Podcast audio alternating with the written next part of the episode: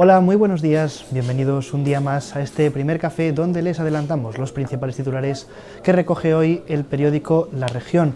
Hoy es martes 7 de marzo y el diario abre sus páginas hablando de criminalidad, concretamente de los robos, que son los delitos que menos se esclarecen en la provincia. Cuatro de cada cinco se quedan sin resolver. Además, en el barrio de Aponte están sufriendo una oleada de este tipo de delitos. Nos amplía esta información Patricia Casteleiro.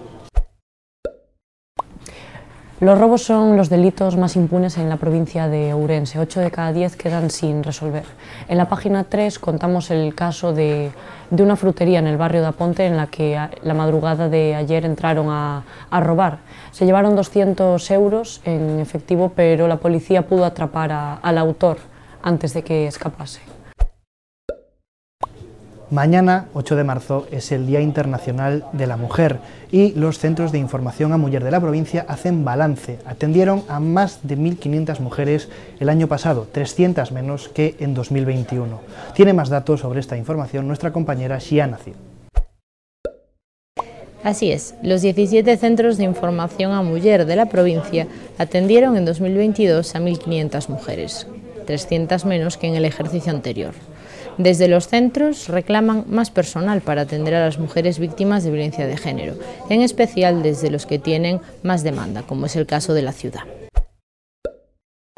Además, Sourense cerró 2022 como la tercera provincia española con menos ejecuciones hipotecarias sobre viviendas, con tan solo 18.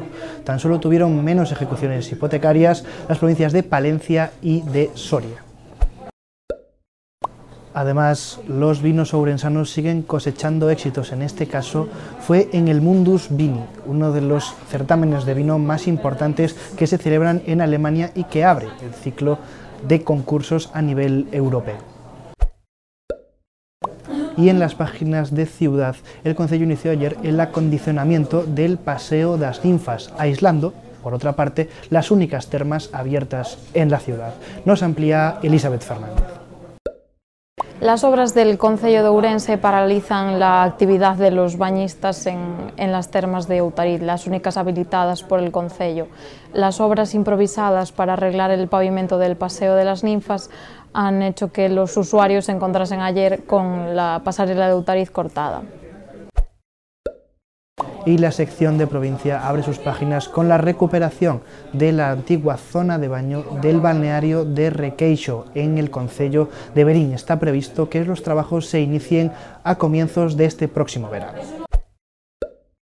Y también en páginas de provincia, la Junta abrió ayer las ayudas para los productores de castaño que se vieron afectados por los incendios de este pasado verano.